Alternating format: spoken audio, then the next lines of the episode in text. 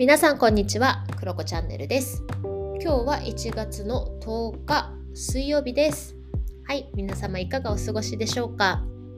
えー、今日はですねこの配信は1日早く収録させていただいております。はいでというのもですね私今日の午前中はですねまあ、9日ですね。9日の午前中は青森県の桃石高校という高校でですね哲学的雑談を50分間しようというですねクラスのファシリテーションをさせていただきました。えー、今回は1年生と2年生合わせて9名そして先生たちとか私たちも入れて14名15名ぐらいだったかなと皆さんと、えー、哲学をしてきました。はいあのテーマはね今回は好き like ですね好きというテーマでお話をさせていただいたんですけれどもいや今回はねすごく面白かったんです。で、えっと、このアフタートーク、まあ、どういうことを私ともう一人のファシリテーターゆかりんが感じたかっていう話はまた哲学的雑談ラジオというねそっちの方でアフタートークとして後日上がるとは思うんですけれども今日私の中でフレッシュなうちにねちょっとこちらでもアウトプットしたいなと思って、えー、配信させていただいています。で私たち哲学的雑談をするときはですねあの問いからあの出すんですよね。じゃあ好きって聞いて、えー、出てくるイメージ、うんそうん、そこからこう湧いてくる問いをたくさん出してみようみたいなのやって今回15個ぐらいですねみんなで出したんですよね。でどんなのが出たかっていうと、まあ、好きの反対は嫌いなのか好きにはレベルがあるのかどこからが好きなのかなんで好きになるのかラブとライクの違いは何なのか次を好きを仕事にしたら好きという感情だけでやっていけるのか。いやー、これは面白いですね。はい。あとはね、好きには種類があるのかとかね、あと何があるかな。好きは多い方がいいのかとか、お金と好きはどっちが強いとか、好きを見つけるには、あと好きなものはないといけないのかとかね、なんかそういう問いをね、まあ、15個ぐらい出したんですよね。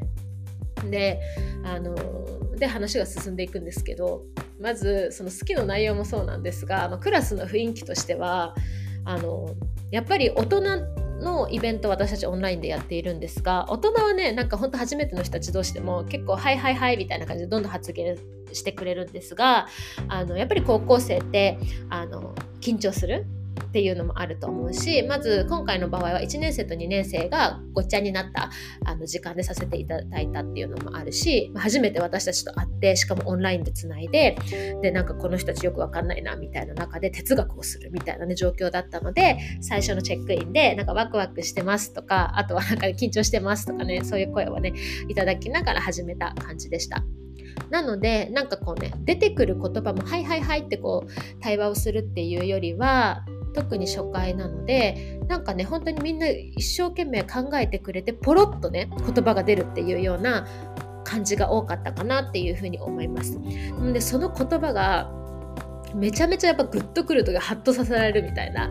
パンパンこうやり取りをするのがあのだから正解でもないんですよね本当にその場の空気の中で今自分たちができる対話のあのスタイルでやっていくっていうものなんだなって改めてかんなんていうのかな学ばせてもらったというかでもその中でもすごくねこう徐々に深まっていく感じがあったんですよね。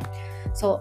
う。そんな中で好きというテーマでやらせていただきました。あでちなみに私たちはオンラインでゆかりんと私はね Zoom でつないでいてで現場に先生たちが入ってくれてあとグラフィックレコーディングもですねあの黒板にねこう書いてくれる先生がいてという感じでもうスーパーこうサポートしてくれるあの先生たちが青森にたくさんいるのでその先生たちと協力してできているというのが現状だったりします。はい、もうめっちゃね本当とにかく楽しかった。で 結論から言うと。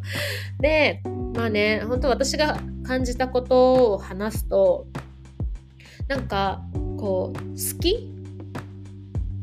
の反対は嫌いとかあと無関心とかってあるよねっていう話になっててでなんかこう好きと嫌いなんて好きの反対側に何があるかっていうのを、まあ、結構話をしたんだけど一人の子がなんか反対というか好きの行き過ぎには依存があるっていう話をしててうわマジでそうだなと思って。確かになんか好きの向こう側にはラブがある気がすると思っていたけれどもラブとは限らなくって、まあ、それもラブの一種なのかもしれないけれども依存っていうものがあるよねって話になって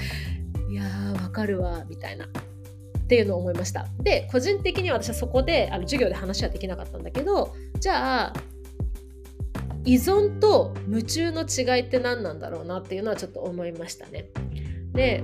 例えば今回高校生が言ってたのが自分はゲームが好きだと。思って時間をたくさんこう使えるそこに。だから自分はゲームが好きなんだと思うっていう話をしていて。でただ依存っていうワードが出てきた時にあそれ考えると自分のゲーム好きは依存に近いかもしれないっていう風になって。でも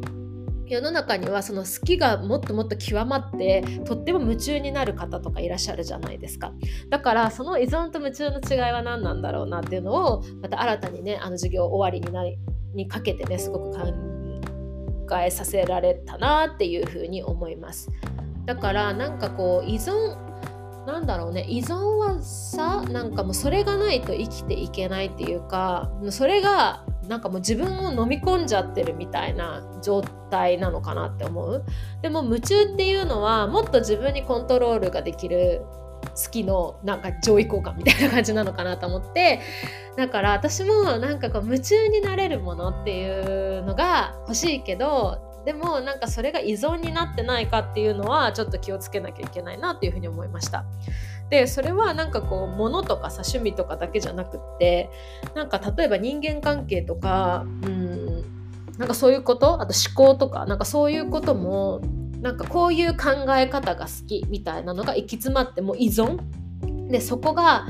例えば正当化されないとすごくむしゃくしゃするとかさなんかそうなってくるとすごい苦しいなっていうふうに思うからなんかそれのなんかさ、まあ、境目はきょ、うん、クリアにするわけじゃないけどあなんか自分がすごい依存というかなんかそこに執着というかなんかしてないかなみたいなことはちょっとね考えなきゃいけないなっていうふうに思いました。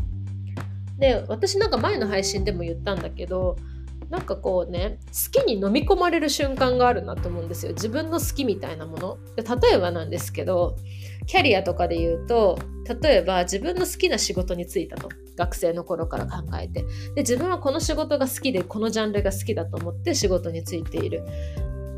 でなんか例えば私だったら看護師っていう仕事に就きました。でもそれって社会人を何年もしていく。で現場でいろんな経験をするとかあるいはなんか自分が結婚をするとかなんか出会った人とか学んだこととかがあると自分が自己成長していくんだけど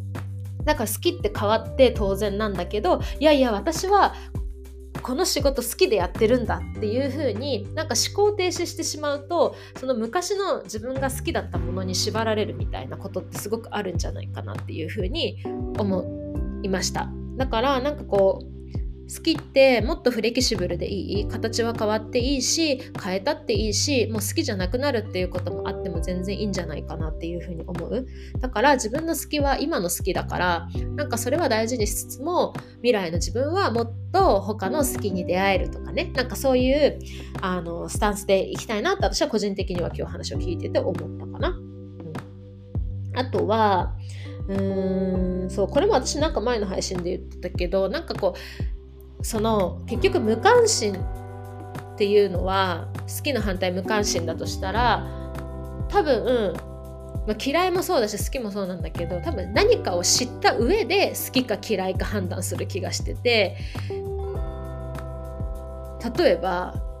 うーん学校の授業で数学をやりました。で数学をやったからこそ数学が好きか嫌いかが分かるみたいなところがあると思うんですよね。だから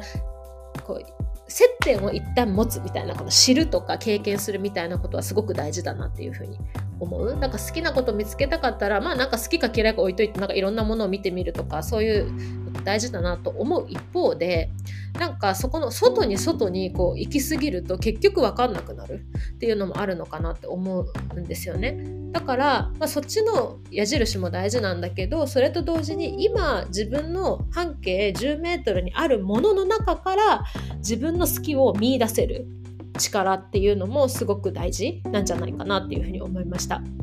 なんか例えば資格を取っていくとか 何て言うのかななんかこう学び学びみたいに私もなりがちなんだけどそうじゃなくってやっぱり自分の半径 10m の中から自分の好きな要素を見いだしていきたいな、うん、なんか私はそんな風に思うなとかって思いましたね。あとはなんかこのうーんあそうそうなんかね冒頭でその好きというものを、まあ、辞書でね事前に調べてきてくださった方がいてでその方が言ってたのが、まあ、2つ意味があると好きには。1つは気に入って心が強く惹かれる。うん、なんかわかりますよね。で、2つは気まま勝手にできること、まあ、縛られないもの、まあ、好き勝手にするとか言うじゃないですか。っていう2つのニュアンスがあるっていうことがあってだからなんかこうただ単になんか好きってうーん「like」っていうとこだけじゃなくってなんかどこかに自由の要素っていうのがあるものが本来の好きなんだろうなっていうふうにちょっと感じた？ここは、ちょっとまとめきれてないけどね、うん、なんかそんな気がしましたね。うん、とかねそういうことを感じました。いやあとはなんかやっぱり高校生独特というかあの私もそうなんだけどそ推しっていうものをなんて推しとかゲームとかねなんかそういうアイドルとかっていうのであのこの好きっていうものをいろいろこう深掘れたので私はねめっちゃそういう点でも楽しかったですね。はいまあ、そんな感じかな。そうそんな感じかな。うんうん、でもねめっちゃ楽しかったです。あのー、先生たちからメッセージが来て、まあ、授業終わった後とかもなんかみんなブツブツ喋ってるって 言ってたのでいやいいですね。ありがたい。なんかね。うんうんうんうんうん。いや面白い。でね私は気づいたんです。私哲学好きだなって。すごい思いました。なんかこういいね。哲学。てか対話っていいねと思いましたね。なんか私はめっちゃこうフラットになれますね。あのー、高校生とか他の職業の人とか、まあ、性別とかなんかそういうのを超えて、もう、なんかフラットに喋れるっていうこの感覚がたまらないですね。はい。ま私は本当に哲学に夢中ですね。はい、そんなことにまず気づけたからよかったなっていうふうに思いました。いや私ねこの今回対話の中で「いや私なんか好きなものあるかな?」とか言い始めたんですけどブツブツ。でもなんか私夢中だったわこれにと思ってそれに気づけたので今日私はこの対話をファシリテーションできてめっちゃ良かったなっていうふうに思いました。はいということでまた、えー、アフタートークとか配信していきますのでそちらもお楽しみにしていただけたら嬉しいです。はいということで私の方からの哲学的雑談授業の振り返りでした。また配信します。バイバイ。